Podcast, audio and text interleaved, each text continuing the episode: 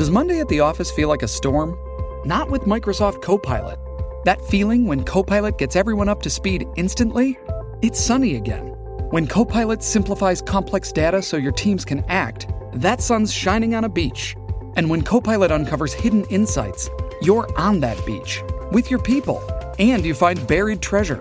That's Microsoft Copilot. Learn more at Microsoft.com/slash AI for all.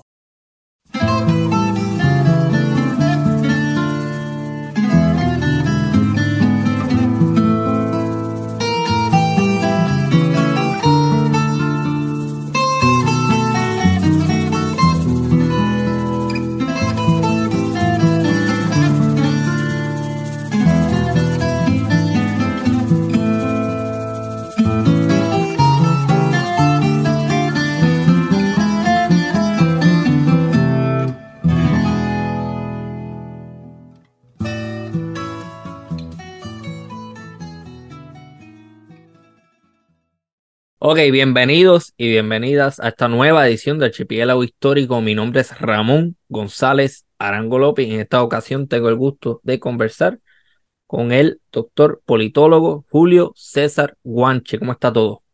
Todo está muy bien, muchas gracias. Me encanta estar aquí, escuchar tu acento tan Ah. cercano al nuestro. Así que estoy feliz de estar aquí. Sí, yo tengo familia en Cuba, en La Habana, mi abuelo Oh, paterno. Por supuesto, siempre hay un vínculo. Sí, Eh, definitivamente. Es un lugar común lo de la isla, el pájaro y todo esto, pero es una realidad histórica también. Sí, Tienes la es. bandera boricua atrás, que si nos da tiempo hablamos de eso, de Ujú, por qué se parece a la de Cuba tanto y así, ¿no? ujú. Mire, este doctor Guanche, para mí es importante eh, proveer una plataforma dentro de este podcast sobre historia del Caribe para todas las perspectivas y todos los puntos de vista y también para la gente que está en Cuba, ¿no? Que a, me- a me- a medida, vamos a ser claros, hay mucha censura con gente que está en Cuba y se le da un poquito más de protagonismo a los cubanos fuera de Cuba en el debate político o lo que sea que le querramos llamar. Así que para mí es bien importante su participación el día de hoy. Gracias. Este, el tema a tratar, que es uno de sus temas de interés, es la entrada del socialismo a Cuba. Eh, pero antes de comenzar, a mí siempre me gusta, para que la audiencia esté clara y todo lo demás, vamos a definir esos conceptos para que todo el mundo esté en el mismo nivel. ¿Qué es socialismo? Es muy buena pregunta empezar por ahí. Primero, una, una pequeñísima aclaración. Yo tengo mucho vínculo con Cuba, voy con frecuencia, trabajo sobre Cuba. No vivo en Cuba en este momento. Eh, lo decía por lo que tienes razón tú, tienes mucha más visibilidad normalmente las personas que viven fuera por muchos motivos Ujú, que los que están en la isla eh, es una desproporción, es una injusticia en la representación. Eh, los cubanos que están dentro de Cuba deberían tener muchas más voces. eh, eh, esto es aparte de la censura interna, nacional, en, dentro del país. Hay otros circuitos en los cuales fuera de Cuba también se privilegian más un tipo de voces que otras, sobre todo si son más favorables a las críticas hacia el sistema cubano y demás. ujú, Normalmente tienen mucha más circulación. No estoy hablando de medios académicos, los medios académicos suelen ser, cuando son serios, y son muchos los serios, suelen ser mucho más plurales, más plurales, más tolerantes y hay mucho más diálogo entre colegas. Hay mucha comunidad intelectual cubana, por ejemplo, en Estados Unidos, que es bastante conocida entre sí, que organiza eventos, que tiene mucho trabajo en común. Y eso, estoy hablando sobre todo de, de los espacios de reflexión política, que, que quizás hacia el final podemos referirnos un poco más a eso, ¿no? claro. Pero eh, con tu pregunta es importante empezar por ahí porque mm, el socialismo se asocia con las ideas más recientes, sobre todo del siglo XX para acá, eh, y específicamente en Cuba se asocia con lo que fue la posteridad de la Revolución del 59, que se declara formalmente socialista en el 61, pero que en ningún caso inventa el socialismo desde cero de la historia de Cuba, sino que tiene una larga tradición, que tú comentas que con razón, que viene del 19, pero en ningún caso era mm, eh, aproximaciones sumamente teóricas, sumamente específicas, sino eran más bien doctrinas políticas eh, que en, primer, en el primer momento estaban, por supuesto, eh, muy concentradas en la defensa de los derechos sociales, en la defensa de derechos laborales, en defensa de, de los derechos de las mujeres también. Hay una tradición anarquista socialista que tiene muchos vínculos entre sí desde el 19, que tanto en Cuba como en Estados Unidos, sobre todo en la zona cubana de Estados Unidos, donde más cuban- comunidad cubana había, por ejemplo en Tampa, donde hay muchas cubanas anarquistas con muchos vínculos con el socialismo que defienden esta, por supuesto, la participación de las mujeres en la política, un nuevo rol en la esfera pública para ellas y así, con lo cual eh, son temas que no pasan en ningún caso en el 19 por el marxismo, de hecho, la inmensa mayoría, no, tampoco que sean infinitos, ¿no? Pero la, el grueso de las corrientes socialistas que entran a Cuba son más bien de inspiración anarquista, críticas del marxismo, y los marxismos que van entrando son más bien, llegan a Cuba de un modo más bien como objeto de difusión. No hay en el 19 pensadores marxistas cubanos, que no es algo que aparecerá hasta los años 20 del siglo XX, entonces se puede, hablar específicamente de un marxismo cubano, ya en los 20. Pero si me preguntas, ¿qué era el socialismo en, lo, en el 19? Era un ideal de justicia social, básicamente, y al ser un ideal de justicia social, entonces era un ideal nacional, era un ideal antiimperialista, sobre todo a fines del 19, y era un, un ideal también de democracia económica. De eso podemos seguir hablando también si, si quieren, ¿no? Ok, hago la pregunta y pido la aclaración porque en la mente de mucha gente el socialismo y el comunismo son la misma cosa.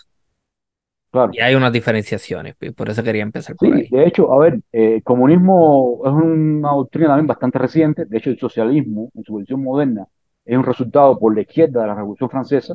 Por otro lado, el liberalismo, que, son grandes corrientes políticas que surgen en ese marco ideológico, en ese magma ideológico de la, de la, de la Revolución Francesa. Por supuesto, hay alguien que te puede mencionar prácticas de tipo comunista, por tipo comunales o comunitarias, en una larga, un largo periodo, lo conocemos como medioevo, prácticas incluso de iglesias populares. Hay muchas tradiciones que podrían ser calificadas de comunistas, pero en el sentido moderno que tiene la expresión, francamente es algo que como socialismo se puede hablar solo básicamente después de la Revolución Francesa y realmente como comunismo, aun cuando hay Babeuf y otros pensadores pueden ser calificados de comunistas durante la propia Revolución Francesa, ya una palabra, un concepto, una tradición política, algo mucho más acabado, es básicamente una cosa del siglo XX y sobre todo específicamente en el medio de la Guerra Fría, cuando para diferenciarse de lo que era el comunismo soviético, muchos socialistas enfatizan la, la, diferencia entre socialismo y comunismo justo para decir, somos socialistas pero no somos comunistas porque comunismo terminó representando básicamente el régimen de la Unión Soviética en el siglo XX. Hasta, hasta que esa discusión se produce en esos términos. Antes, eh, el socialismo es una familia de tradiciones políticas en la cual tú puedes colocar el anarcosindicalismo, el anarquismo, el socialismo, el comunismo, que son distintas entre sí, pero son una suerte de primos hermanos políticos, ¿no? Uh -huh. Esta, esta cuestión tan, los troquistas, ya, ya con la Unión Soviética, ya, con, ya esto se hace muy, muy, muy cerrado y muy amplia la diferencia cuando surge la necesidad, sobre todo, de desmarcarse mucho de los, de los, de los soviéticos, ¿no? En el, en el siglo XX. Wow. Sí, esto, o sea, que el socialismo es una familia de ideologías, básicamente, todas diferenciadas entre sí. Eh, pero, ¿qué socialismo específicamente llega a Cuba en el siglo XIX? Es un socialismo, y, y por ahí empezamos entonces, de inspiración anarquista sobre todo. Uh -huh. Esto significa cosas. Significa, primero, que viene de España, porque es la gran influencia de la, de la colonia y la metrópoli. Recordemos que Cuba, como Puerto Rico, Islas Guam y Filipinas son las últimas colonias independizarse ya hacia el fin del Imperio Español en el 98, y eso significa que la relación de Cuba con España es una relación muy intensa para todo, para el régimen colonial y para cualquier tipo de influencia también, ¿no? La primera República Española eh, es una influencia muy fuerte en Cuba, coincide con, una, con la primera guerra de independencia en Cuba, las dos empiezan sobre 1868, 1871, ya la experiencia republicana propiamente de, de España, la primera, claro, eh, ejerce gran influencia dentro del país, hacia los sectores revolucionarios e independentistas, ¿no?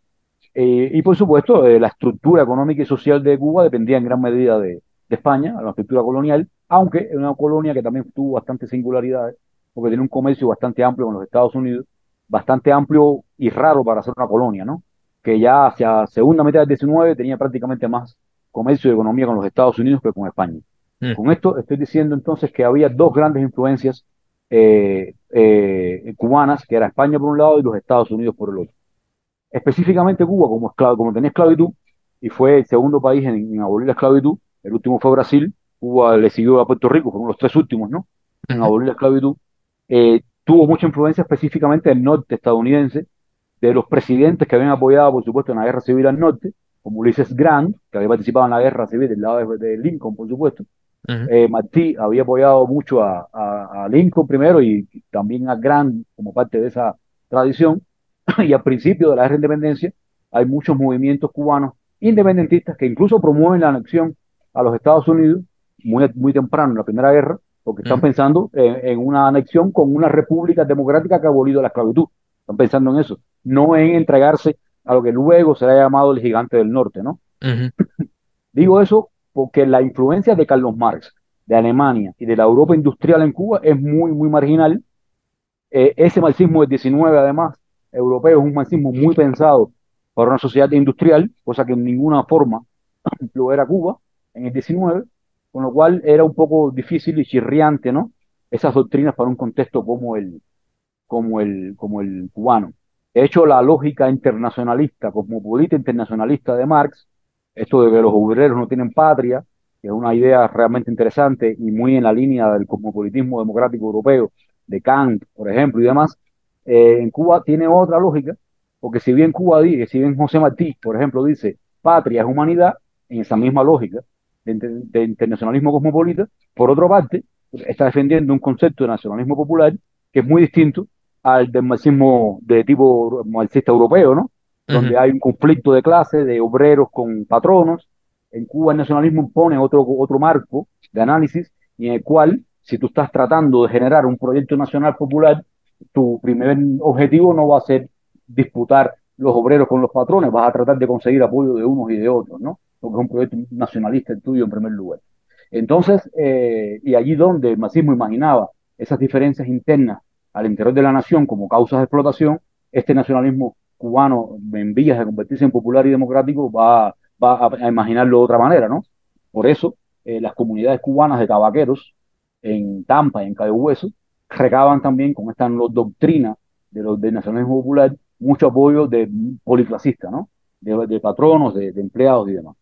Eh, por eso entonces también el socialismo que va a entrar a Cuba en el 19, por producto de esta influencia soviética, perdón, soviética, soviética será mucho después. Esta influencia estadounidense, estadounidense es una, es una, eh, pasa mucho el socialismo estadounidense de la época por, por las influencias que recibe Martí.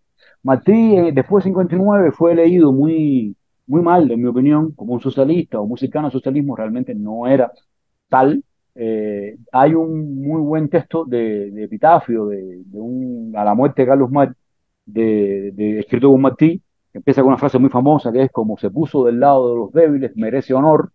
Evidentemente es una frase eh, políticamente importante, pero después el resto del texto no, no apoya ¿no? las doctrinas marxistas así en, en profundidad, por supuesto. De hecho, ha sido asociado con Martí con ideas más cercanas a Herbert Spencer, pero eso también es un error, me parece una mala lectura de, de, de Martí, porque si uno analiza más en profundidad, analiza la obra entera una con otra, sobre todo su periodo de tantos años en Estados Unidos, fueron 20 años, vivió más en Estados Unidos que en Cuba.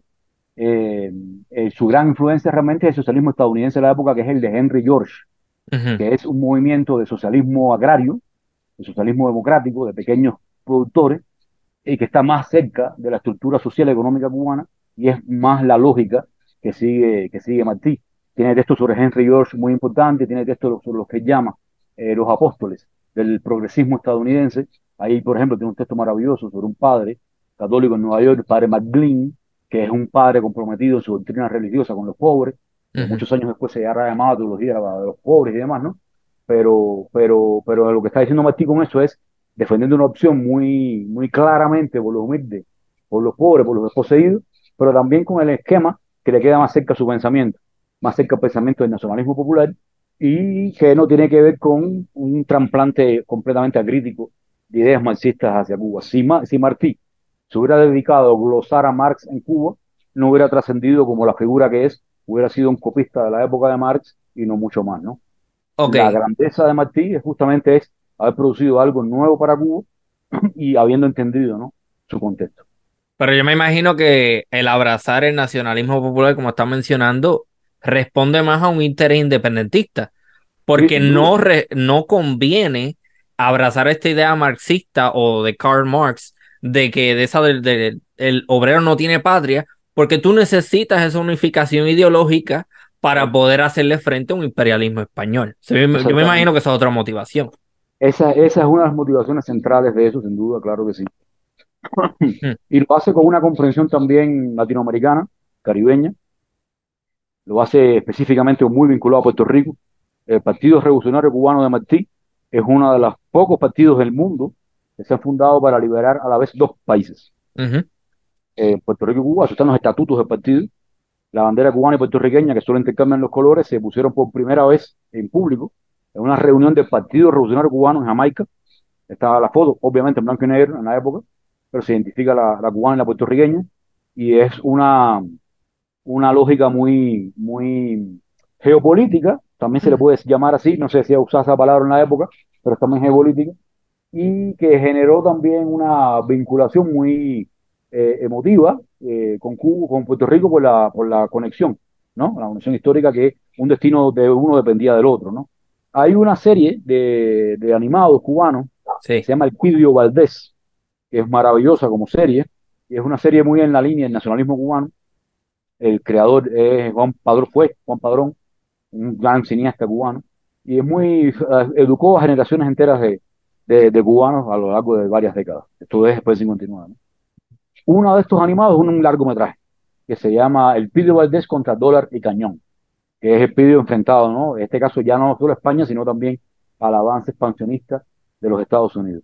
Digo esto porque hay una escena maravillosa en la película, que es un barco muy chiquito, eh, que está haciendo, que está transportando armas a Cuba para los independentistas cubanos y es eh, atacado por un acorazado español, va a ser hundido y en el último y postrer acto de, de, vida y de heroísmo, el capitán del barco iza la bandera. Y la bandera que dice es la puertorriqueña, porque era puertorriqueño él y estaba llevando armas a, a, Cuba para su independencia. Es una causa compartida.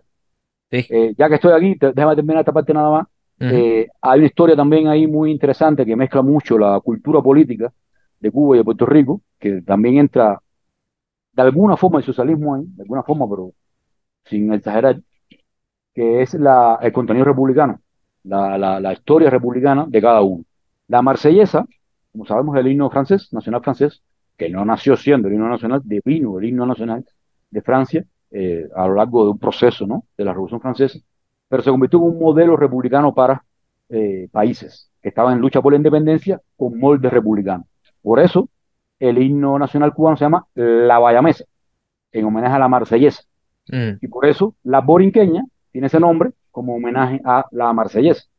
Ese es otro vínculo de Cuba con Puerto Rico que vincula ideales eh, socialistas, republicanos, eh, explicados en esta parte del mundo como nacionales o nacionalistas, pero que es un, nacional, nacionalismo que igual, si tú lo miras, tiene contenidos muy parecidos al socialismo de la Revolución Francesa en ese sentido, ¿no? Eh, democracia para el mundo laboral, democracia de pequeños propietarios, eh, ese tipo de justicia social, por supuesto, igualdad, fraternidad, ese tipo de cosas, ¿no?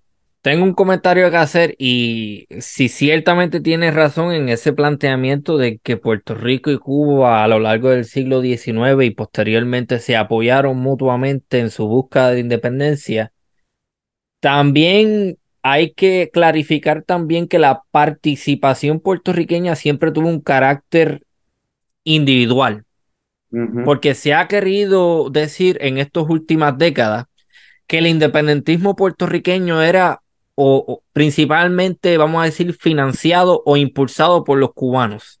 Y si bien es cierto, y esto obviamente tiene una razón de ser, claro, este, quitarle peso al movimiento independentista puertorriqueño y demás.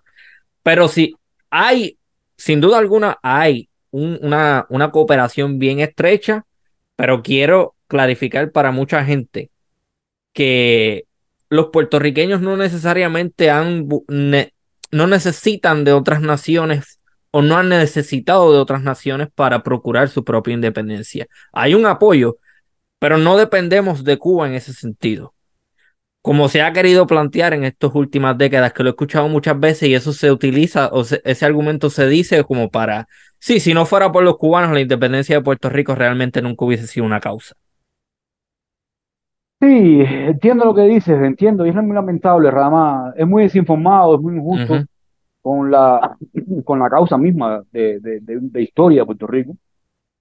Siempre aparece un hermano menor que depende de uno mayor, en este caso los cubanos dependíamos de los soviéticos, una época, hubo mucho apoyo soviético en los años 70, hubo muchas también políticas propias de los cubanos en los años 70, por ejemplo, respecto a África, en el siglo XIX, yo, supongo que esto sea un poco, este discurso, sea un Sí. poco después del 59, bastante falso además, Sí, eh, eh, bastante no, muy falso, eh, porque eh, en Cuba hay una representación diplomática eh, puertorriqueña que lleva un partido básicamente, eh, que trata de ser eh, plural y representa entonces los movimientos de la independencia en general, ¿no?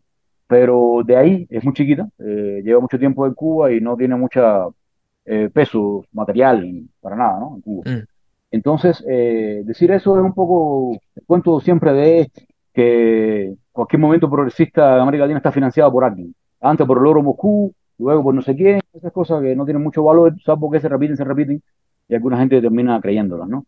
En el 19 es todavía más clara la, la, la diferencia con ese tipo de opinión que estás mencionando, porque claro, después del 59 no estaba en el poder, que tiene recursos, y algunos dicen que sí, que hubo apoyo. Ya, ya sabemos que eso es muy matizable. Pero es que en el 19 es una cosa totalmente distinta. Son actores absolutamente personales que han creado movimientos con un esfuerzo extraordinario, que han pagado con el dinero de su salario, de su semana, cinco pesos. Muchas veces la causa de la independencia, cinco pesos era una maravilla de dinero en una época.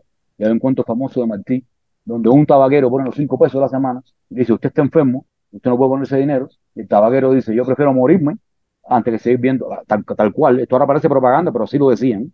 Yo prefiero mo- morirme antes de ver a seguir viendo a mi patria esclava, es la frase que uso. Eh, eso era, eh, y eso con la esposa al lado, sabiendo que se iba a morir, ¿no? Esa es la historia de mucho independentismo cubano y puertorriqueño. Es la historia de Juan Ruiz Rivera, por ejemplo, puertorriqueño, que fue el general más alto, de más alto rango de la independencia en Cuba y que venían de este mundo popular. Cuando tú ves la foto de los boricuas eh, combatiendo en Cuba, son las fotos de Mambice, Mambice era el nombre, ¿no? Que le daban a los cubanos por la independencia, exactamente igual que el resto, con muchos problemas de alimentos, con Sí, muchos problemas de vestimenta, ujú. con muchos problemas de armamento. Entonces, eh, claro que, claro que fue un esfuerzo titánico, social, popular, de, de, de- fue una, la libertad realmente se vive, eh, hablando de ese momento, era una, se concebía como una pasión política y como pasión política llevaba las consecuencias que eso traía, a nivel social, a nivel personal, a nivel familiar. Eh, la- el nivel de presos políticos del 19 es muy alto, Mm, muy alto, en condiciones infrahumanas. En la Primera Guerra, en, en- en- en- islas muy abandonadas cerca del territorio africano, para sacarlo lo más lejos posible del territorio cubano. La historia del colonialismo español es muy violenta. Y entonces, eh, una manera de eh, suavizarla, matizarla, para los que quieren matizar el colonialismo, es decir, que los independentistas recibían apoyo cuando lo que estaban era tratando de sacarse de arriba un régimen tan ignominioso como el colonialismo, ¿no? Qué bueno que dice eso. Era colonialismo con esclavitud, porque eso está absolutamente implicado. Ser independentista en Cuba y en Puerto Rico era estar contra la esclavitud. Y estar Mm. contra la esclavitud era estar contra la forma de vida de lo que era Cuba como país. Mm, Entonces era sumamente radical ser independentista y llevaba muchas consecuencias, ¿no? Sí, pero qué bueno que haces ese, ese comentario, porque al sol de hoy todavía yo veo muchos hispanistas haciendo el comentario, queriendo suavizar esa, esa presencia imperial española en las Américas como algo positivo, muy bonito, y que no era represivo en lo absoluto. Hay que tener mucho cuidado con esa gente. Yo los estoy velando desde hace tiempo, porque todavía están ahí y cuando uno los escucha hablar, requieren a omitir datos, darle obviamente una, una importancia a otros argumentos y, eh, o sea, cuando uno los escucha no hacen sentido en lo absoluto. Este, hay que tener mucho cuidado con los hispanistas de ahora porque tienen mucha sí, fuerza mucho, política. Sí. Y Este, hablando de eso, eh, cuando se produce, hablando de ese colonialismo del 19 en Cuba, cuando se produce la revolución haitiana, fines del 18, principios del 19, lo que pasa es que se destruye la economía colonial haitiana y esa co- economía colonial se traspasa a Cuba. Y entonces, la economía del azúcar sobre todo. Y entonces lo que sucede con eso es que bajo el régimen colonial español entra casi un millón de africanos esclavizados a Cuba en el 19. Es una cifra enorme, extraordinaria y muy significativa incluso respecto al total de africanos esclavizados en América Latina. mm, Eh, eh, y eso lo hicieron con un nuevo concepto de, que se ha, se ha llamado segunda esclavitud, que es una combinación de dos factores que no existían en el siglo XVIII. La combinación de estos dos factores son esclavitud masiva, un millón de gente, al tiempo, a la misma vez, que adelantos tecnológicos. Es- esa combinación de adelanto tecnológico y ciencia aplicada con esclavitud masiva es una cosa muy nueva que necesitan para explotar una nueva economía esclavista, que es Cuba, porque se ha destruido la haitiana, y esa es la fórmula que encuentran para mantener el régimen de la esclavitud y el régimen de ganancias, ¿no? Luego alguien puede matizar, porque después de la guerra, la primera guerra de independencia, Cuba tiene tres guerras de independencia. 1868, 1878, 10 años, la guerra grande, le llamamos en Cuba, tremenda, tremenda, la, el país enteramente destruido, familias ricas todas empobrecidas, entregando sus fortunas a la causa de la independencia. Eh, las casas de campo que en una época eran de vacaciones se convirtieron en refugio de mambises y gente en la, en manigua, le decían. Luego una pequeñita guerra, chiquita, después 78, que duró poco, y luego la última definitiva, que es el 95 al 98, ¿no? Eh, entonces, eh, me pasó porque dije esto, por algo tú me acabas de decir. Ah, los hispanistas. Porque entonces, entre las dos guerras, hay un periodo realmente que, como ha ocurrido una guerra de 10 años, tienen que buscar un régimen nuevo de cohabitación y aparece una nueva fórmula. Hay propuestas de autonomismo, hay propuestas de, de hecho, se abole la esclavitud en Cuba en este periodo. Entonces, algunos dicen que eso se suavizó, pero se suavizó única y exclusivamente porque ha habido una guerra terrible de 10 años, antes, justo antes de eso, que había cambiado el panorama completo de lo que era Cuba y que fue el inicio de lo que pasó después. Porque realmente, obviamente, el imperio colonial no se cae por su propio peso, se cae porque hay tres guerras y un pueblo en- básicamente entero eh, en función de esa independencia. Entero porque se han inflado las cifras de, de las personas en armas, eh, no es que fueran infinitos, pero sí hubo un movimiento social y cultural por la independencia que acompañó el movimiento independentista insurreccional. Entonces, si tú miras ya en general los poetas, los escritores, la gente en la ciudad haciendo trabajo por la independencia, no en armas, sino haciendo cualquier tipo de trabajo, conspiración, sencillamente denegando el, el- el régimen colonial, sí es una, una sociedad mucho más, es una resistencia mucho más ampliada que si Sí. solo consideras al ejército, ¿no? Ok, tengo dos comentarios que hacer. Cuando el doctor Guanche habla sobre el colapso de la economía colonial haitiana, está haciendo referencia a la revolución haitiana que expulsa a- al imperialismo eh, francés de ese lado de la isla, de la española, que todavía continúan después, en- eh, posteriormente. Pero nada, este, ese colapso lo que significa es que van a haber otros imperios y otros competidores tratando de capturar ese mercado y tratando de suplir la demanda, porque como sabemos, o bueno, las personas que han escuchado este podcast anteriormente saben que eh, Haití era la, eh, la isla o la colonia más eh, rica en el Caribe en términos de producción. Así que eh, es después de que colapsa ese mercado y después de que la revolución haitiana triunfa, pues entonces ese mercado trata de capturarlo, de captarlo los grandes poderes eh, colonialistas españoles en Cuba. Eh, otra cosa que quizá a lo mejor usted tiene la respuesta, yo hice esta pregunta anteriormente.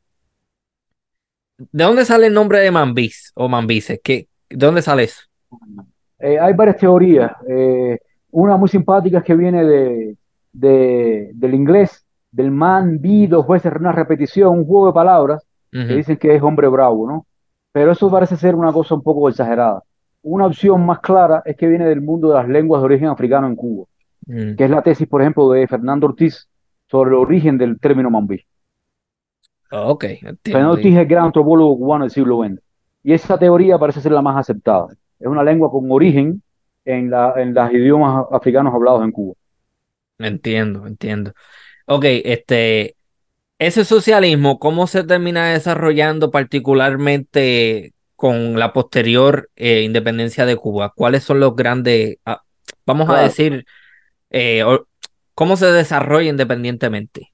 claro. Bueno, ya ahí me faltó un nombre que es clave, poco conocido fuera de Cuba, que es clave en la fusión del primer eh, socialismo cubano con las teorías de la República Democrática Francesa, de la Revolución Francesa, que es Diego Vicente Tejera, es un líder, también es el movimiento obrero, que tiene vida en Estados Unidos, que es un intelectual, que funda periódicos, que está cerca también del ideario de Martí, y que es muy clara, que es la primera combinación clara en Cuba de socialismo con republicanismo. Mucho más clara que Martí, porque ya, ya expliqué que el socialismo en Martí es un poco más lejano, ¿no? Pero estos fines del 19.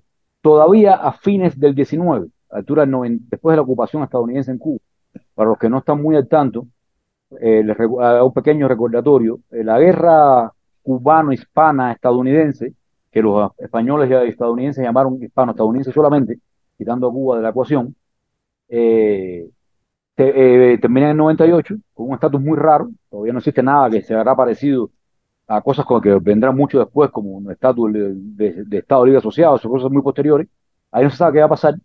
Eh, eh, de hecho, para Lenin, el neocolonialismo empieza con Cuba en 98, porque es un estatus raro en el cual te reconozco la independencia, te reconozco tu bandera, te reconozco tu isla, tu, tu escudo, tu bandera, tus símbolos, pero al mismo tiempo estás completamente dominado casi en condición de protectorado, ¿no? Uh -huh. Con lo cual, eh, eh, entre el 98 y el 1902, que es cuando se inaugura la República en Cuba, eh, hay todavía una ocupación militar estadounidense y ahí la prensa de ese momento trata a los líderes eh, obreros laborales, los que habían, tratando de agitar, de hacer huelgas, los trata de anarquistas. Pero anarquista es un tema de la época que también se usaba en Estados Unidos para cualquier clase de revoltoso social, de, rebel de rebelde social, le llamaban eh, eh, anarquista, sin distinciones obviamente teóricas, si más socialista o más anarquista o más esto, ¿no? Con lo cual, si te encuentras en la prensa cubana términos a anarquistas, eh, ahí puede ser que también sean socialistas, porque es el anarquismo funciona como una etiqueta, ¿no? Para, para muchos rebeldes sociales, vistos desde el poder estadounidense en ese momento de ocupación, ¿no? Eh, algo parecido así en Estados Unidos también, en Nueva York hay mucha represión de anarquistas que eran un mundo amplio y no solo anarquistas en sentido estricto, ¿no? Eh, entonces, ¿qué sucede con esto? Que eh, primero aparece que es más anarquista de lo que hay, o son mucha gente haciendo rebelión social, protesta social, que son todos tratados como anarquismo, pero luego se va a ir un poco, digamos que clarificando la cuestión con un poco más de, de definición, ¿no? De corrientes.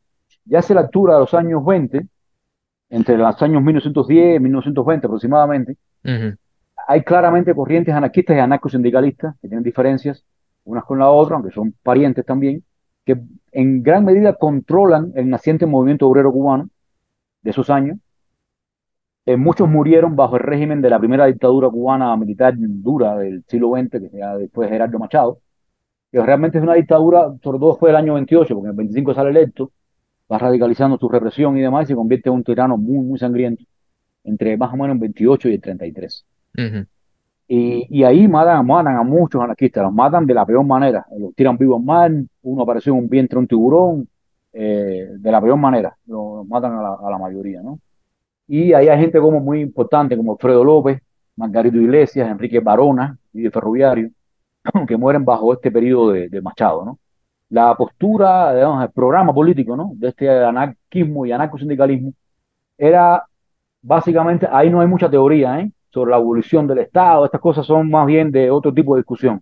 Aquí la discusión era muy práctica, muy política y muy sobre el contexto. Rechazo a las elecciones casi siempre, eran anarquistas. Demanda de jornada laboral de ocho horas, demanda de igual salario para ambos sexos, derecho a huelga. Esos son básicamente los, eh, las grandes demandas de este anarquismo de los 10, 20 hasta los 30. ¿no? Eh, durante ese periodo hay también otro socialismo no marxista, socialismo de inspiración más bien reformista.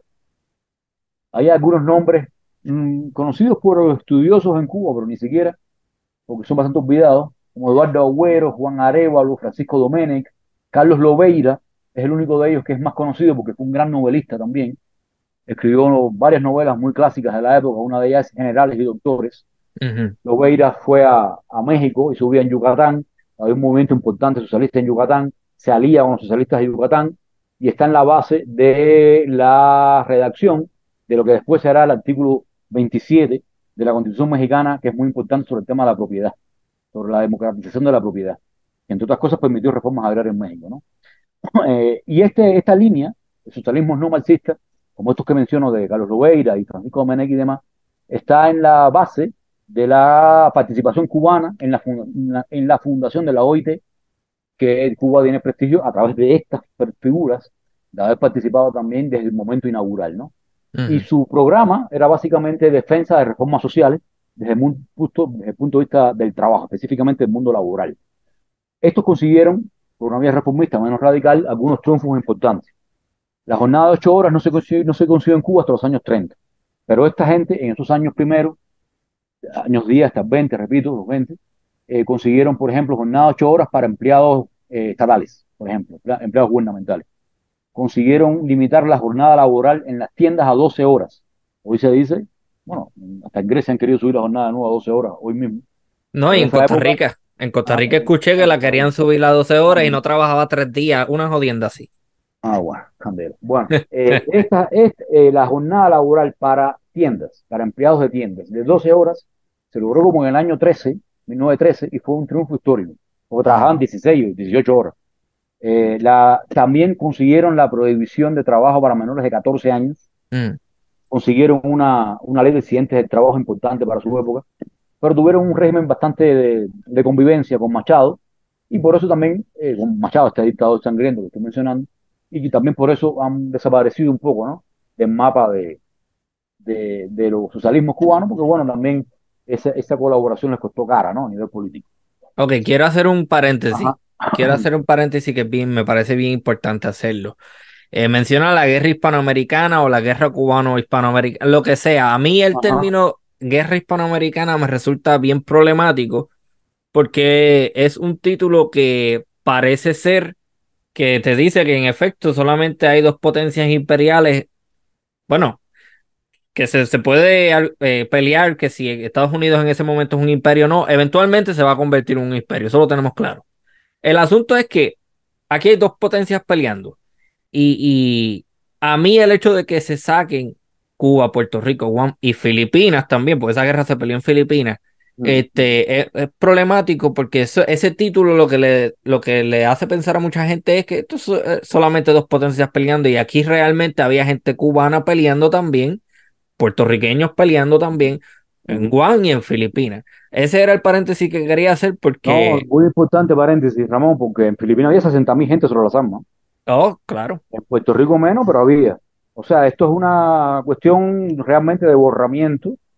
Eh, lo ha hecho muchas películas después, incluso en la época de ya la crisis de octubre, ya después 59, otras películas muestran otra realidad donde también borran a Cuba, cuando por ejemplo muestran solo a la Unión Soviética de los Estados Unidos en el tema de la crisis de los misiles, de octubre de 62, que a Cuba aparece como un telón de fondo. Muy típico de la imaginación eh, mm, colonialista al final también, ¿no? sí. Eh, pero lo que tú dices es importante también, y no, no puedo hablar de, de todo cada detalle porque son cosas todas importantes. El tema de los Estados Unidos en 98, un imperio, es una buena discusión para los historiadores también. Mm, Y, y está claro que es la presentación ante el mundo del imperio estadounidense, pero que no es un imperio desde el año 1822, es un imperio en formación. En Cuba hay un tema importante, en el año 1873, que donde hay un barco, que no puedo hacer el cuento entero ahora, hay un barco que es detenido por los españoles en, en aguas cubanas. Perdón, en aguas británicas, lo, lo persiguen en aguas británicas, lo toman en aguas españolas, fusilan a 50 gente de un tiro en Santiago de Cuba, en el oriente del país, y entre ellos fusilan a el capitán del barco, que era un ciudadano estadounidense. Se armó un escándalo internacional tremendo, y parecía que eso iba a ser la causa final de la entrada de Estados Unidos en la guerra, 1873, de la primera guerra de independencia cubana. Wow. Lo que hace los Estados Unidos es calcular, dice, eh, nuestra armada, nuestra fuerza naval no compite en este momento con los estadounidenses, con la española, no vamos a intervenir en la guerra de Cuba. Los 10 años de la guerra se pasan con una política de neutralidad, que es otra cosa que lo único que hace es darle eh, eh, ventaja a los españoles, a los españoles colonialistas, claro, y empieza una política de modernización de la flota naval estadounidense y de Oh, otras sí. muchas cosas Alfred, termina, Ma- Alfred Mahan, bien importante. que termina en el 98 con el Maine. Y el barco Maine no es el primero que explota en aguas cubanas. O sea, el otro había sido detenido en aguas cubanas, pero en condiciones distintas. Se llamaba Virginius, aquel primero. Y lo que el Maine pudo haber sido en 1873. Y no ocurre porque Estados Unidos no tiene la estatus de, potencia imperial que sí va a tener para el 98 y, usa el pretexto en Maine para en- entrar a esa guerra. Y como tú bien dices, no solo borra a Cuba, yo lo dije mal, borra a cuatro naciones en, en lucha por la independencia, ¿no? Sí, para la gente que le interesa este tema, eh, yo creo que una de las personas vitales para la modernización de la Armada eh, estadounidense, que a su vez adquiere las condiciones para poder pelear en condiciones iguales o desiguales, como usted quiera, contra los españoles. Eh, si quieres saber más sobre eso, hay un libro del capitán de la Armada, yo no, recuerdo el rango, pero era un oficial del- de la Armada estadounidense, Alfred Mahan todo lo que escribió ese hombre se hizo realidad. Este, así que eso, es bien importante. El tipo estaba hablando de un canal en Panamá, el tipo estaba hablando de puertos en el Pacífico, de la invasión en el Caribe. Todo lo que ese hombre habló se hizo realidad.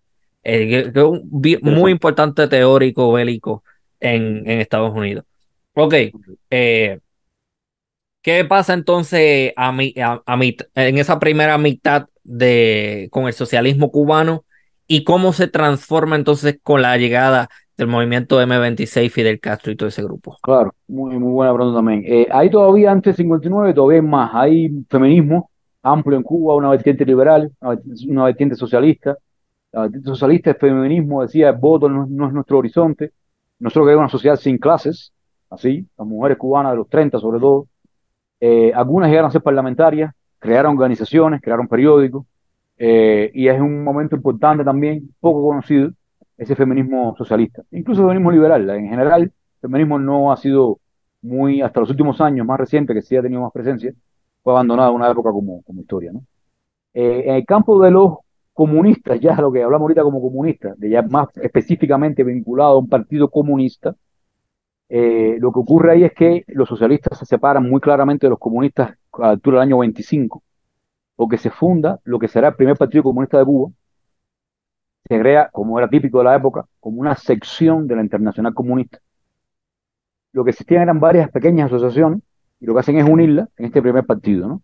Ahí hay gente como Carlos Baliño, Fabio Grobar, que se decía que era un agente de la Internacional Comunista, un gran eh, joven cubano que mata Machado en México, y que se llamaba Julio Antonio Mella, y que es como, para mí, para muchos, el fundador del marxismo cubano, porque ella es la primera reflexión con base en el marxismo, que coge el contexto cubano en las manos y ya no es un difusor de las ideas de Marx, sino que crea, crea pensamiento para Cuba, lo crea inspirado al marxismo, pero con, con, ese contexto delante, ¿no? Original.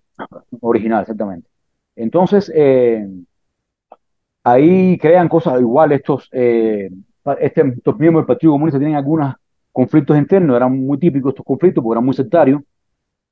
Y entonces, por ejemplo, el mismo Mella, siendo fundador de, del Partido Comunista, tiene una estrategia de lucha armada contra Machado, no es la estrategia que defiende el Partido Comunista ni la Internacional Comunista para América Latina, y lo, le ponen una sanción por el partido, lo puso del partido, Mella hace una huelga de hambre tremenda que movilizó a Cuba por una tremenda cantidad de días, perdió casi 20 kilos de peso, eh, estuvo a punto de morirse.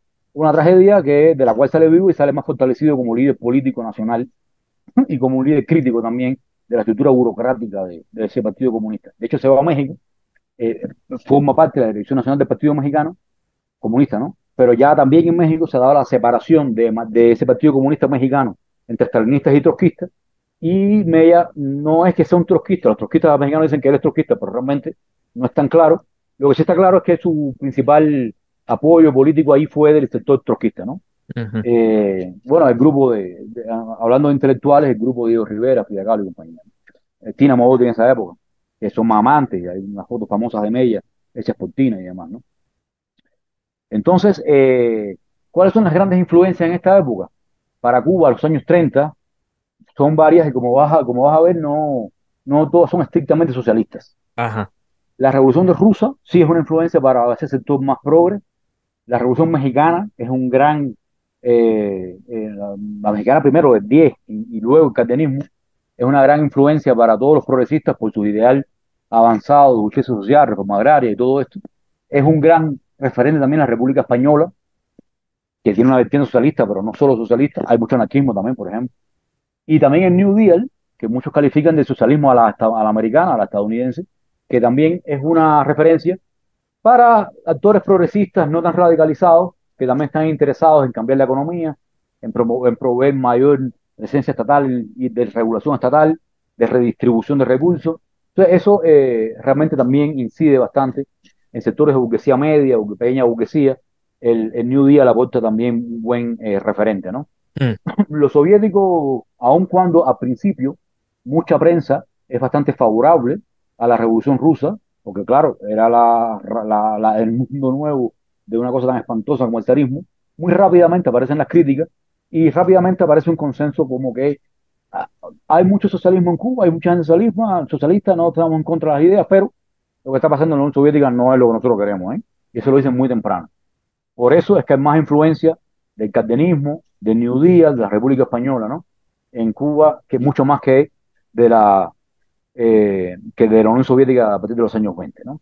Sí, En eh, general, porque, ajá, y esa, esa crítica que usted dice es bien importante, o sea, ese comentario que hacen los comunistas, eh, sí, somos simpatizantes, pero tampoco es que queremos que suceda aquí lo mismo que sucede en la Unión Soviética, porque la realidad es que si bien hay una revolución y se claro, proclama el comunismo y todo lo demás, al final del día termina convirtiéndose un en un régimen re- sumamente sin duda, represivo sin duda, sin duda, y burocrático.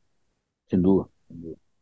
Entonces, un poquito todavía más antes del 59, porque como dijimos era bastante lo que había, ¿no? Eh, después del 33, eh, esa revolución popular tumba a Machado. Machado tiene que irse de Cuba huyendo un avión y se va. Y, y hay una suerte de vendetta popular fuerte contra los esbirros de Machado. Algunos los cuelgan de los árboles, hay linchamiento, asaltan las propiedades de los machadistas. Es una revolución popular con todo lo que eso lleva, ¿eh? Ujú, Hay varios videos todavía de la época que se conservan. Hay unos videos tremendos de personas muy humildes con, con martillos, martillando sobre el rostro de piedra que ha sido puesto en monumentos, que es el rostro de Machado. Y eso es una, le decían la bestia, le decían a Machado, ¿eh? Y, y eso era, el acabar con la bestia era una cosa eh, realmente muy importante para la sociedad de la época. El Capitolio cubano, que producto de Machado, es un poquito más grande que el de los Estados Unidos, porque claro, un gran dictador tiene que hacerlo más grande, ¿no? Claro. Eh, tiene una puerta maravillosa que se conserva hasta hoy, una puerta en madera preciosa, caoba, con unos trabajos de madera mar- maravillosos. Y en una de esas puertas principales estaban, hasta la época de Machado, estaban puestos los rostros grabados en alto relieve, en la madera, de los que habían sido presidentes cubanos desde 1902 hasta el 33, hasta, perdón, hasta, hasta Machado, ¿no? Machado no estaba todavía vivo en el poder, hasta antes de Machado, que se llamaba Alfredo Sayas. Todos esos nombres todos estos presidentes estaban puestos en la, pared. Ya Machado había mandado a hacer su nombre, estaba puesto ya en la puerta, efectivamente, lo dije mal ahorita, ahora sí está pu- puesto el nombre por lo que voy a decir ahora, y aparece, y hasta el día de hoy se puede ver cómo la multitud enardecida asalta Palacio, a Palacio del Capitolio, asalta eh, las instalaciones y martilla un solo rostro en esos, eh, en todos esos rostros que han sido antes eh, puestos allí como, como homenaje, y el único rostro, por supuesto, que martillan es el de Machado, ¿no? Cuando esto se acaba, y ya el hombre se va de Cuba, lo, lo, lo van, como dimos en Cuba, lo, lo, obligan a huir. Lo que viene es una posrevolución. Y la posrevolución eh, es bastante complicada, eh, bastante complicada. Las posrevoluciones suelen ser complicadas también, como la revolución, mm, eh, eh, pero de modo distinto, ¿no? Entonces, la posrevolución, lo que sucede es que hay dos grandes líneas, tres grandes líneas. Una reacción bastante derrotada, porque la revolución popular del 30, del 33, la de contra Machado, fue grande, destru- destruyó bastante de lo que era el poder de la oligarquía esa, esa como que sufre con la revolución. Luego hay un movimiento reformista que dirige para esa época un, un doctor que se hace presidente revolucionario de Cuba, que luego será presidente formal, se llamaba Ramón Grau San Martín, por una vía reformista, un socialismo de justicia social, de democracia económica, un poquito antiimperialismo, un poquito, y otra línea más radical, que es la de Antonio Guiteras, una madre irlandesa, una, historia interesante, un líder popular formado en farmacia, en estudios de farmacia, y que es la gran figura revolucionaria, no necesariamente marxista, del, del 33, ¿no? Entonces, ¿qué pasa con esto? Que estas dos líneas un poco se van a, a- a prefigurar lo que pasará con los socialismos posteriores. El progresismo este de Ramón Grau San Martín, este socialismo más moderado, y digo socialismo porque él decía que era socialista, crea un partido importante, el primer gran partido de masas en Cuba lo crea él, los demás eran chiquiticos, no eran lo mismo. Este es un partido ya distinto, otra, un partido moderno, que no venía Sí. del 19, eh, que se llamaba Partido Revolucionario Cubano, como el de Martí. Y él le pone auténtico, porque el hombre tenía ca- cabeza creativa. mm, Y entonces, eh, este partido, en sus bases programáticas, dice que eh, el objetivo de este partido es el socialismo en Cuba. Pero socialismo de esta forma, ¿verdad? Independencia económica, justicia social, cosas así. Y luego, el, el, el socialismo de Guiteras también tendrá un- una posteridad compleja, porque varias figuras y varios movimientos que se inspiran en Guiteras van a terminar participando de lo que en Cuba se llamó bonchismo, que eran políticas anteriles, que tienen mucha presencia en Cuba, sobre todo en los años 40 y que se llamaban esas instituciones anteriles cosas como Unión Insurreccional Revolucionaria, por ejemplo, Movimiento Nacional Revolucionario, Algunos habían estado en la guerra civil española, vinieron de aquella derrota con toda una crisis ideológica fuerte. Eh, la cultura de las armas de la revolución contra Machado también estaba muy presente. Y hubo una suerte también de devaluación ideológica de lo que pasó con la revolución del 30, que terminó en que una parte de este socialismo que una vez había sido inspirado en Guitera con gran apoyo social, termine siendo bastante eh, eh, depreciado, ¿no? Hay una película cubana extraordinaria, que la recomiendo, que describe muy bien esto, que se llama Lucía. Lucía, de tres actos. Lucía, ¿de qué año? Humberto, Humberto Solás.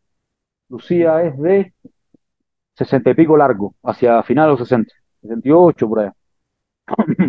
Lucía es una historia de Cuba en tres actos, la independencia, la, esta primera república que estoy mencionando, la de los 30 y los 40 y la, y la revolución luego, ¿no? La- el episodio del, del medio, el de la república, describe muy bien este, este, este, esta depreciación, esta devaluación ideológica que recibe el movimiento popular en, en Cuba sobre la segunda mitad de los 30. Todavía, por supuesto, quedan socialistas sin partido muy interesantes. Hay figuras como Pablo La Torrente Brau, que muere en la República Española combatiendo el lado de la República, por supuesto. Y hay figuras y movimientos pequeños de importancia, pero conviven con esta otra problema, ¿no? De ganterismo, de bonchismo, le decían, que también eh, generó mala prensa, obviamente, ¿no? Para algunos que se declaraban a sí mismos guiteristas, ¿no? Ok, entiendo. Entonces, ¿qué aporta la revolución cubana al panorama en, en- en lo que a socialismo se refiere? Entonces, el ya en los 50, hasta aquí estaba hasta los 40, ¿verdad? Ya en los Ujú. 50 aparece eh, eh, un, un magma ideológico muy amplio, muy plural. El 26 de julio tiene mucha gente dentro. El 26 de julio es un movimiento de tipo eh, nacional, que tiene marxistas, socialistas y cualquier otra categoría ideológica. Es muy eh, inter- Plural. plural, es muy plural. sí. no es un partido político, es un movimiento. Eso también marca parte de esa, de esa capacidad de albergar esa diversidad. Hay, por ejemplo, una polémica muy interesante eh, que vincula a Ernesto Che Guevara con, un gran cubano de la época, un cubano revolucionario de insurrección, se llama René Ramos Latour, y que, eh, René Ramos Latour le recrimina a Che la, la afición que tenía por los soviéticos en esa época, cosa que era real, y hay un debate que incluso se conserva en testimonios escritos, donde eh, Ramos Latour defiende un socialismo democrático para Cuba respecto al socialismo soviético. El propio Che Guevara, después del 59, va a tener una evolución crítica hacia los soviéticos también. Esa es otra Oh, sí, sí, es más, más maoísta. Eso escuché. No sé si es maoísta, no, no estoy seguro. Es una política más, más muy, muy latinoamericana. Y claro, algunos han dicho que es maoísta porque, claro, es el momento de la, del gran cisma entre China y la Unión Soviética. Y si tú no eras prosoviético, pero eras comunista, probablemente después ser maoísta, ¿no? Pero no es muy claro eso, ¿eh? En el caso de Che. Es un Ok, pensamiento bastante original y bastante propio también para las condiciones cubanas y latinoamericanas. Pero interesante. todavía en los 50, Ujú. en los 50, eh, el 26 de julio, como muestra esta polémica, es un momento muy amplio, tiene bastante burguesía nacional, burguesía reformista adentro, tiene sectores de, de mediana burguesía, algunos sectores de alta burguesía, que estaban interesados en lo que después será el pensamiento de la CEPAL, este pensamiento de producir eh, mercado nacional, De contener la penetración extranjera en Cuba, que no le daba, como decimos en Cuba, vida a nadie, todo estaba controlado por una propiedad americana, y entonces los cubanos no tenían ni trabajo, porque la estructura del trabajo estaba llena de extranjeros en muchas áreas, y sobre todo la estructura de la propiedad estaba muy llena de, sobre todo estadounidenses, ¿no? Eso está Entonces, pasando en Puerto Rico hoy día. claro, Así claro. mismo. Esa es la historia entera de Cuba, desde el 98 hasta, hasta, hasta el 59, ¿no? De una Ujú. penetración muy fuerte de, de la, del capital estadounidense para hacerse de propiedades de todo tipo, ¿no? Entonces Ujú. le ponían nombre a las compañías como Compañía Cubana de Electricidad, pero una compañía estadounidense y cosas así, ¿no? Entonces, eh, el- el- la gran virtud, en mi opinión, ¿no? La gran mérito, el gran, la gran sagacidad del 26 de julio es haber captado que, que la gran ideología que era eh, más proclive, ¿no? De ser aceptada en Cuba era justamente la del nacionalismo popular, muy inspirado en Martí. Y cuando detienen a Fidel Castro, que queda vivo después del famoso asalto al cuartel Moncada, en Ujú. 53, él dice una frase famosa, que es que aquí en el juicio, ¿no?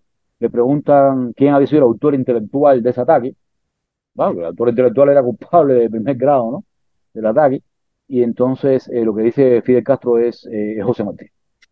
Obviamente es un giro retórico, Sí, claro. simbólico, pero no dice Carlos Marx, ese es el tema, ajá. por supuesto. Es que es, Carlos Marx no es parte de esa discusión, no está ahí, no está presente. De hecho, hasta el 59, Fidel, hasta el 60, Fidel va a estar diciendo que no es comunista, que la revolución no es comunista. Eh, ahí aparece toda una discusión ideológica donde, por ejemplo, va Jean-Paul Sartre, el gran filósofo francés, a Cuba, Sí, y, y un poco formaliza esta discusión diciendo que la cubana es una revolución sin ideología. Pero que fuera sin ideología, claro que tenía ideología, lo que, lo que no tenía una ideología de las, al uso. La ideología del capitalismo occidental versus, versus la del socialismo soviético. Entonces, por esa razón es que parece sin ideología en esos años 60. El color que identifica la revolución en esos años es el verde, que no era este, John Sartre bien eurocéntrico. Si yo no lo conozco, entonces no tienen ideología. Más o menos, más o menos, un poco, Más o un poco menos. así, un poco así, sí, sí. Porque sí, Así era que, nacionalismo, cualquiera que supiera eso era nacionalismo lo que había ahí, no era muy raro de encontrar. mm, Eh, y nacionalismo fuerte, importante, capaz de abarcar muchos campos, con consignas así de el 59. Consumir productos cubanos es hacer patria. Eso no tiene nada que ver con una consigna socialista al uso después, ¿me entiendes? Eso es el 59 muy típico, ¿no? Y eso es lo que permite que un vasto campo social y político cubano se alinee con el 26, apoye a Fidel Castro y sea tan amplio el consenso cubano de 59, que fue muy amplio. También tiene una contracara. La cantidad de presos políticos que hubo en Cuba, comparado con América Latina, fue muy alta, después de 59. mm. Pero también tiene que ver con el nivel de radicalidad de la revolución y con el nivel de violencia también que se vivió, con el nivel de, de impacto social que generó la revolución, que fue un impacto muy alto. ¿no? Yo he hecho esta pregunta en varias, en varias ocasiones y, y yo creo que mucha gente, yo pienso que como están mencionando, Fidel Castro no era muy comunista, que digamos, yo lo que he escuchado es que ahí el verdadero comunista era el hermano Raúl y Sí, sí, que, eso, es un hecho, eso es un hecho. Sí, Raúl tiene más fo- formación disciplinaria esta, eh, más lectura del marxismo soviético, hasta, hasta que se murió, hasta que se murió Fidel. En vivo, Raúl siempre, nunca hizo críticas fuertes a los soviéticos. Eh, Raúl es un hombre muy vinculado realmente a la imaginación de los soviéticos en muchos sentidos. No es que sea un repetidor de las fórmulas soviéticas necesariamente, no estoy hablando de eso, a nivel ideológico. Si tú comparas las declaraciones de Fidel con Raúl, Fidel es mucho más crítico de los soviéticos que Raúl, eh, incluso después de la caída soviética. Porque claro, si no se ha caído estamos, eh, y tiene Cuba una alianza fuerte con los soviéticos, las, la- la- las críticas eran pocas, escasas, como es lógico a nivel de Estado.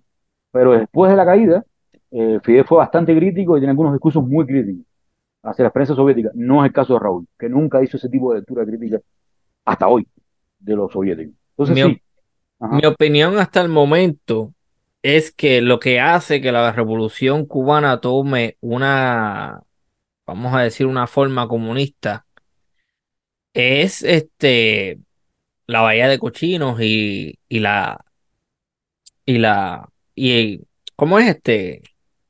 La amenaza del imperialismo americano, que yo creo que ahí entonces Fidel dice, espérate, esta, para yo poder tener un socio fuerte que me ayude contra esta, pues tengo que entonces gravitar un poco más en la alrededor de los de los soviéticos. Eh, ¿Es una lectura bastante, eh, está buena o, o me No, falta no, sí, algo? sí, sí, sí, es parte de una lectura que, que se, que se disputa con otras, ¿no? Sí, Eh, hay otras que de- dicen que la, porque la explicación oficial cubana un poco es que la radicalidad del proceso fue un resultado de acciones estadounidenses, por ejemplo, no te vendo petróleo y te, no te compro la cuota azucarera, eso era horrible, sí, eh, eso era cortar completo los lazos de la economía cubana y tú no puedes esperar después de eso que te queden las manos cruzadas, ¿no? Aún así, hubo casi todos los 60, eh, años 60, la década, digo, hubo una relación muy, eh, eh, ¿cómo decirte?, prudente, suave, espaciosa, analítica y muchas veces crítica con los soviéticos. A la altura del año 67, el embajador soviético en Cuba, en La Habana, sí. dice, no hay un discurso de Fidel Castro que no provoque un incidente diplomático con nosotros. En el 67. En el 68 se produce una serie de eventos cubanos serios, una crisis económica, muchas cosas pasan, y después de 68 en adelante empiezan a desaparecer las referencias críticas a la URSS, y en el 71 ya aparece un discurso diferente, muy favorable a los soviéticos, ya más favorable, y en el 72 Cuba ingresa al CAME, Consejo de Ayuda Mutua Económica, que era el esquema de cooperación de los estados socialistas de la época. Y ya ahí empezó una relación formal mucho más clara de los soviéticos con Cuba, con una relación de subsidios importante, que, importante que sostuvo mucho la economía cubana por una época, con eh, también espacios de política propia en Cuba, aún en medio de esa relación, como fue, por ejemplo, el caso de la política primero hacia América Latina y luego hacia África, que fue bastante propia de Fidel Castro y de Cuba en ese contexto, ¿no? Eh, pero tu pregunta, sí, de alguna forma, de alguna forma, por supuesto, es una escala, escalada de acciones en la cual una lleva a la otra. Y eh, Fidel va temprano en 59 a Estados Unidos, se hace una feria estadounidense en Cuba, eh, que ese primer año, 59-60, es un año de búsqueda. No, no hay presencia, no hay nombramiento cubano en la Unión Soviética diplomático, no se va hasta el 62, si no recuerdo mal, el primer embajador cubano en la Unión Soviética.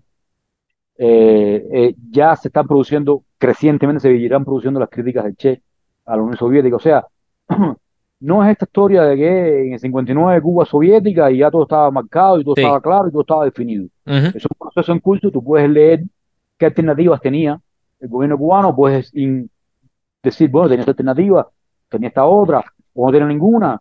Tú puedes discutir eso, pero lo que está claro es que es un proceso que se va armando a sí mismo y que no estaba en ¿no? No estaba comprendido del todo en, de lo que iba a pasar en lo que, en lo que fue el primer año 59-60, eso se fue armando, ¿no? Sí, mire, tenemos como 14 minutos eh, que nos faltan. Este, y le agradezco la, participación y, el esfuerzo que está haciendo, porque hacer una, una síntesis del desarrollo del socialismo hasta la década de 1950 en Cuba en tan poco tiempo como lo ha hecho, eso es mucho trabajo y realmente muestra que eh, vamos a hacer, ¿verdad? Eh, con, con respeto, el tipo sabe lo que está hablando. bueno, eh, se, hace, lo que se puede. Seguro. Este, pero me gustaría dedicarle estos últimos minutos eh, a, a, la situación actual en Cuba, porque mi lectura, y, obviamente tengo que hacer el paréntesis, yo no soy experto en política ni nada por el estilo, pero mi lectura sobre lo que está pasando en Cuba es que eh, esta presidencia del nuevo presidente Canel me parece que se ha caracterizado por ser un poquito más por lo bajo, un poquito más calladita, un poquito, por lo menos fuera de Cuba, yo no he escuchado nada de ese hombre, ni nada de su presidencia, ni nada de, lo que está pasando políticamente hablando en Cuba ahora. ¿Qué nos puede decir a grandes rasgos sobre eso? Ah, importante y, complicado. no de responder, sino de asumir, porque es un tema también en el país de uno, ahí tengo mi vida, mi familia, es difícil hablar también a nivel personal, es doloroso, digo. Sí. A nivel, a nivel analítico, por supuesto, puedo, tengo muchas respuestas, ¿no? Y también a nivel personal. Quizá lo que tú estás viendo no es tanto una política de bajo radar, sino una caída también de la presencia de Cuba en la escena internacional y específicamente en América Latina. Hubo una teoría que explicó mucho, mucho de lo que había significado la Revolución Cubana, que es lo que se conoce como el excepcionalismo cubano. Entonces, el excepcionalismo cubano empezó en el 19, por todo lo que dije, la colonia rara aquella que teníamos en las con los Estados Unidos con España. Hubo muchas cosas. La primera, el neocolonialismo de la historia, la enmienda Platt, eso es vez que se hace en la historia, se hace con Cuba. La caída del ejército de Machado, primera vez que se hace de esa forma, había solo un experimento medianamente parecido en Brasil, y que fue la primer gran derrocamiento de un gobierno después de la crisis de la Gran Depresión, porque estuvo en un contexto regional. ¿no? Todo eso es muy excepcional realmente, pero todo eso se fue armando con un discurso de una singularidad cubana, en la cual Cuba era incomparable con el resto del mundo, con el resto de América Latina, y eso impidió ver a Cuba como parte de un proceso mayor y comparar a Cuba con otros ítems, ¿no? Con, otro, con otros indicadores, ¿no? Entonces, eh, eh, esa excepcionalidad para mí ya es un discurso abandonado, que hay que abandonar, es conveniente abandonar. Cuba se parece cada vez más a América Latina y a la vez tiene menos influencia cada vez en América Latina. Eh, las discusiones intelectuales, incluso de las izquierdas, tiene poca presencia Cuba en sus prácticas actuales como referente. En mi opinión, dejó de ser un referente hace tiempo. Eh, hay otras cosas que se conservan mucho prestigio. Todavía incluso hoy que están muy, muy, muy deterioradas, muy en crisis, muy críticas. Temas como la salud o la educación, por ejemplo, tienen gozan mucho prestigio, porque realmente fue un largo periodo de gran calidad y gran prestigio y todavía con razón eh, se conserva eso en la memoria de mucha gente. Yo vivo en Ecuador, ahora como decía, y para mí es muy hermoso y muy gratificante políticamente encontrarme personas muy humildes, y son muchas, que me dicen, eh, cuando me presento como cubano o me identifican como cubano, que le deben la vida de su hijo a Cuba, que, el sobrino se hizo médico en Cuba, que una nieta hasta iba a morir y la salvaron en Cuba. Esas cosas eh, son muchas y son muy valiosas y son muy importantes, ¿no? Eh, ahora, a nivel político, eh, de lo cual también forma parte de la política médica, eso parte de la política, no son cosas independientes, claro, pero de la política más política, más estrechamente política, al contrario de una política excepcional para bien, Cuba lo que se ha aliado a discursos más conservadores en la región, de criminalización de la protesta social, hay más, hubo, ahora algunos salieron, llegó a mil, mil personas presas como motivos políticos después de las protestas del 11 de julio del 2021. El código penal que acaban de aprobar es un código muy, muy, muy punitivo. Eh, entonces, eh, hay una...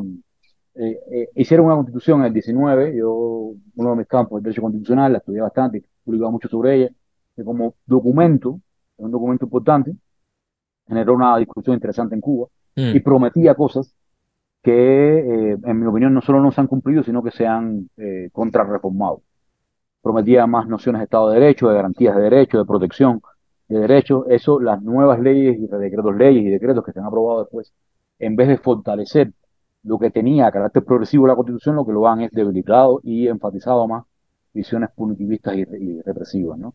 Entonces, en la situación en Cuba, en, síntesis ahora mismo, a nivel social es muy crítica la sobrevivencia, los precios, la inflación, el tema con la migración es un tema crítico en Cuba, hemos tenido una crisis migratoria muy alta de un casi 3% de la población en los últimos dos años que han salido de Cuba. Eso genera problemas de todo tipo, incluso para la fuerza laboral en el futuro del país, para las tensiones sobre el cuidado de la población cubana que está muy envejecida eh, y que genera muchos problemas. Entonces, eh, la situación es muy crítica y a nivel ya más analítico, más allá de una queja de la vida, de la vida cotidiana, eh, yo creo que se han cambiado algunas cosas que son de importancia y que, y que se eh, significaron bases importantes del consenso que es de los 60. Uno de ellos fue una comprensión de la justicia social muy amplia, muy fuerte, muy poderosa, una movilidad social ascendente muy grande, que, fue muy poderosa entre los, 60, entre los 60 y los 80.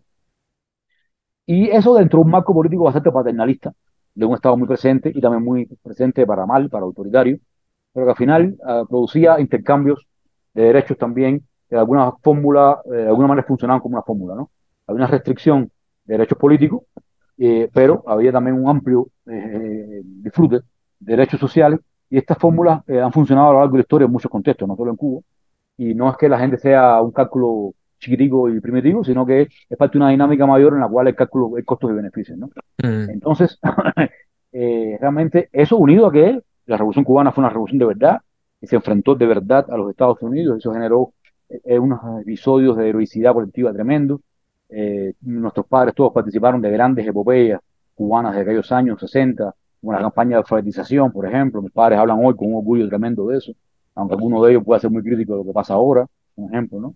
Eh, entonces, esa historia de dignificación nacional, de lo que conseguimos como pueblo, en América Latina en el 59 había una cosa muy clara. Tú puedes hacer una revolución con el ejército o sin el ejército, pero nunca contra el ejército. Eso lo hizo Cuba. Y lo hizo Cuba eh, con un modo muy profundo que abarcó a mucha sociedad y con mucha historia también de pobreza, sobre todo rural, también urbana, pero sobre todo rural. Y donde testimonios, tú te encuentras testimonios en los 60, donde campesinos jamás habían comido con cuchara de tenedor. Eh, pero así. Y, o, o, o, uno, uno famosísimo, un gran escritor cubano, que se llamaba Severo Sarduy, que regó un testimonio en la sierra y dice, yo nunca había dormido en colchón.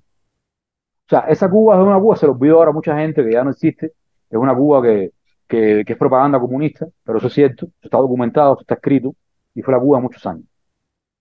Entonces, eh, haber combatido eso, haber sido parte de eso, hacer parte de ese cambio, generó también un tipo de socialización política, donde mucha gente aprendió de lo que era la política, se metió en política, hablaba de política y vivió un escenario nuevo también para mucha gente. Sobre todo los más humildes, ¿no? que fueron los que más avanzaron, por supuesto, con ese proceso. En, ok, Ajá, pero ya, para mí la idea, perdón. Si, si, tú, eso por un lado, tú le sumabas además una de las sociedades más igualitarias del mundo, unos índices de pobreza más bajos del mundo, tú tenías una fórmula que podías defender, está claro. Y además de eso, una política internacional sumamente justa, hacia causas muy justas, como Puerto Rico. Eso era, una fórmula que para mucha gente era bastante asequible, aunque no tenías que comerte el paquete entero, puedes tener tu crítica, pero tenías más cosas. Eso ahora eh, desapareció mucho. Desapareció primero la memoria de esos vínculos, de, esas conquistas. Desapareció la fórmula de los derechos sociales, ni siquiera como paternalismo. Ya la crisis es tan grande que en la capacidad de provisión del Estado cubano es bajísima.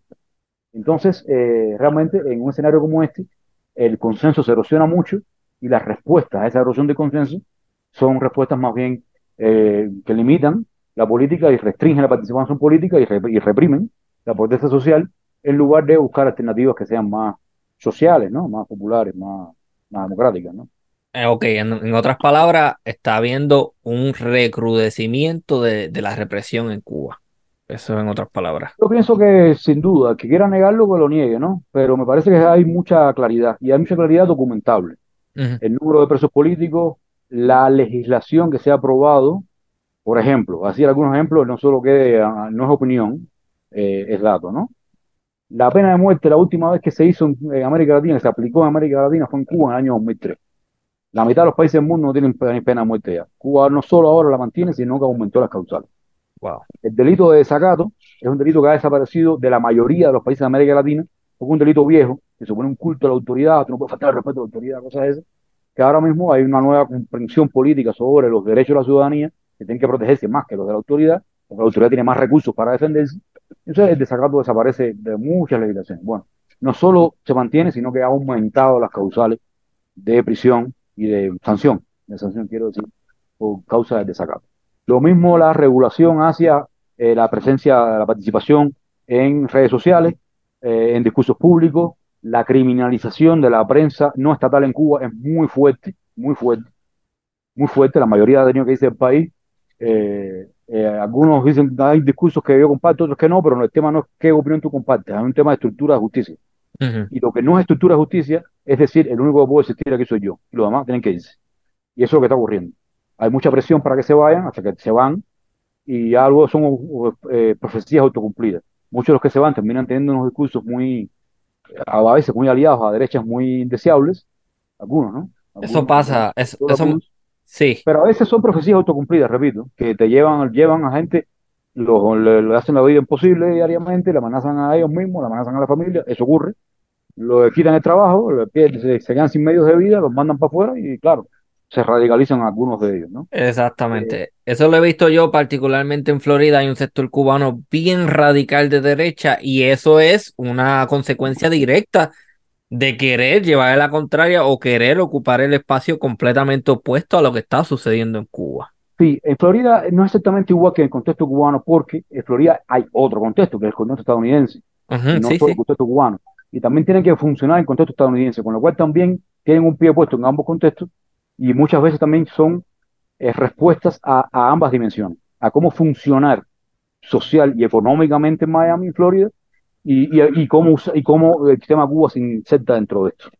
Entonces, no es solo que Cuba no es la única de, la, de, esa, ecuación, quiero decir, también hay ecuación estadounidense ahí, y el aumento del discurso de extrema derecha en, Estados Unidos también tiene un eh, impacto en el aumento de estos discursos radicales hacia Cuba.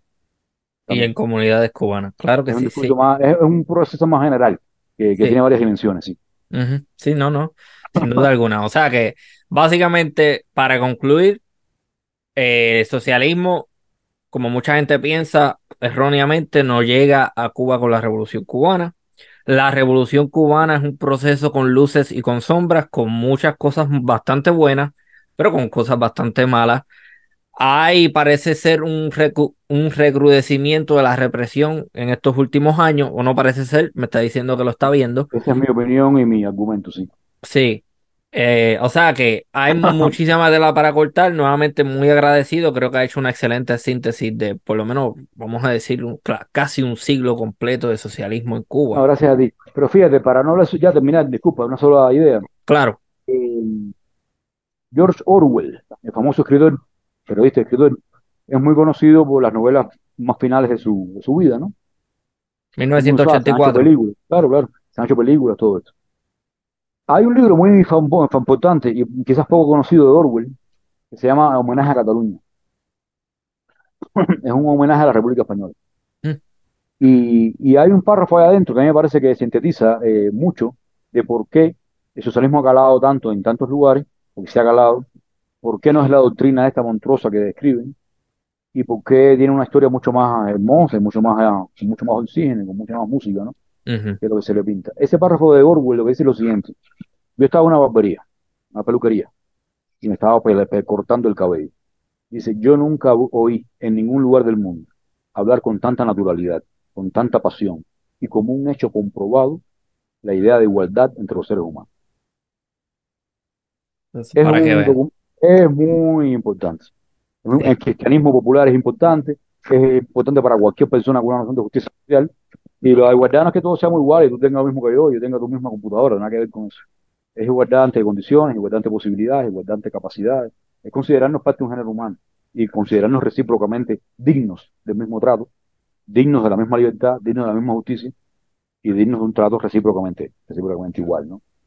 Sí, me parece excelente y yo creo que eh, quizás está quitando de la mente de mucha gente, el socialismo es algo demonizable, malo, demoníaco. no, no, no, no, cógalo con calma.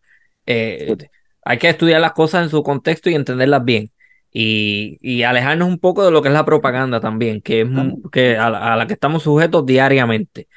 Bueno, pues muchísimas gracias, doctor Julio César. Gracias, Espero que sea útil para quienes nos escuchen. Si el comentario, con gusto también me intervendré y, y quedamos para una próxima ocasión cuando lo continuemos. Un saludo ah, Perfecto, espero que volvamos a colaborar. Y esto ha sido una nueva edición de Archipiélago Histórico. Hasta la próxima.